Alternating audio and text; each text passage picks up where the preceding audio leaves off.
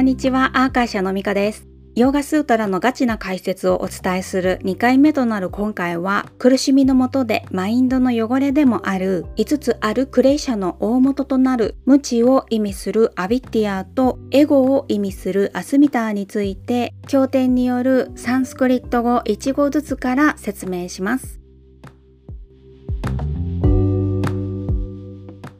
第2章4節この説と次の説ではアビッティアについて説明しています。そんな主題である最初の言葉アビッティア、無知なんですけれども、本質的な自分自身のことが分かっていない、間違えた認識のことを意味します。次の言葉、クシェートラン、現場、または土地、あるいは畑、ウッタレーラーン、何々から生じる。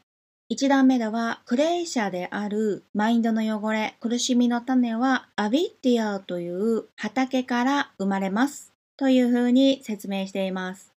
二段目では、クレイシャのステータスについて示していて、一つ目にはプラスプタ、まだ現れていない、つまり種のようなもの。二つ目にはタヌー、発芽状態、まだ弱々しい状態。三つ目にビッチンナ、成長しているけれども一時的に止まっている状態。そして4つ目、うだららん。完全に活性化されている状態。クレイシャというものがこれらの4つのどの段階にあるとしてもそれらはアウィッティア畑から生まれますという説明になります。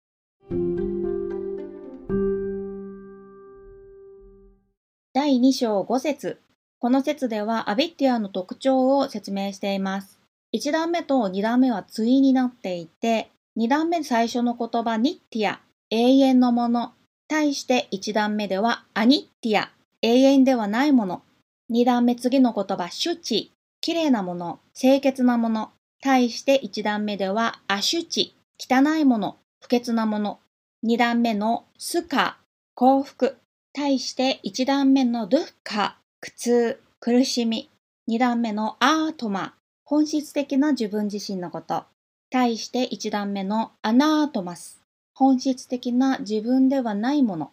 つまり永遠ではないものを永遠とみなし、汚いものをきれいなものとみなし、苦しみをもたらすものを喜びをもたらすものとみなし、本質的な自分自身ではないものを本質的な自分自身とみなす、キャーティヒ、理解すること。これをアビティア、無知、間違えた認識と言います。なので、マインドの汚れ、クレーショはきれいにする必要があって、そのための練習が日常的に行うヨガの練習だったりします。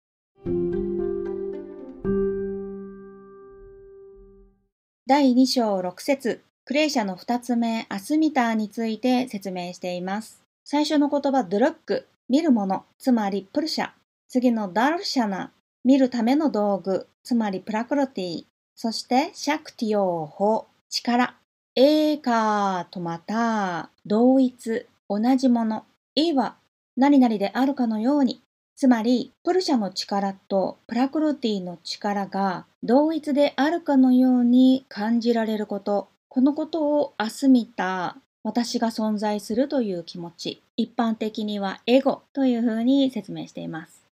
これは分かりやすい表現をすると、プラクルティが自分こそがプルシャだというふうに勘違いすることだと思ってください。で、アスミターというのはマインドの汚れなので、マインドの汚れが少なくなってくると、プルシャとプラクルティのそれぞれをきちんと識別することができるようになります。それができずに、2つの違うものを同一のものだとみなすことをエゴ、アスミターだというふうに言うんですね。頭で考えているのに心から感じていることだと勘違いするっていうのと似た表現かもしれません。打算的に考えてしていることなのに、さも本当の自分のピュアな気持ちからしたいと思っているっていう風に勘違いしていることという風にも言えるかもしれません。なので、こういったことはやっぱり日常生活の中で起こりやすいので、日々のマインドの汚れをきれいにするためのヨガの練習というものが必要になると思ってます。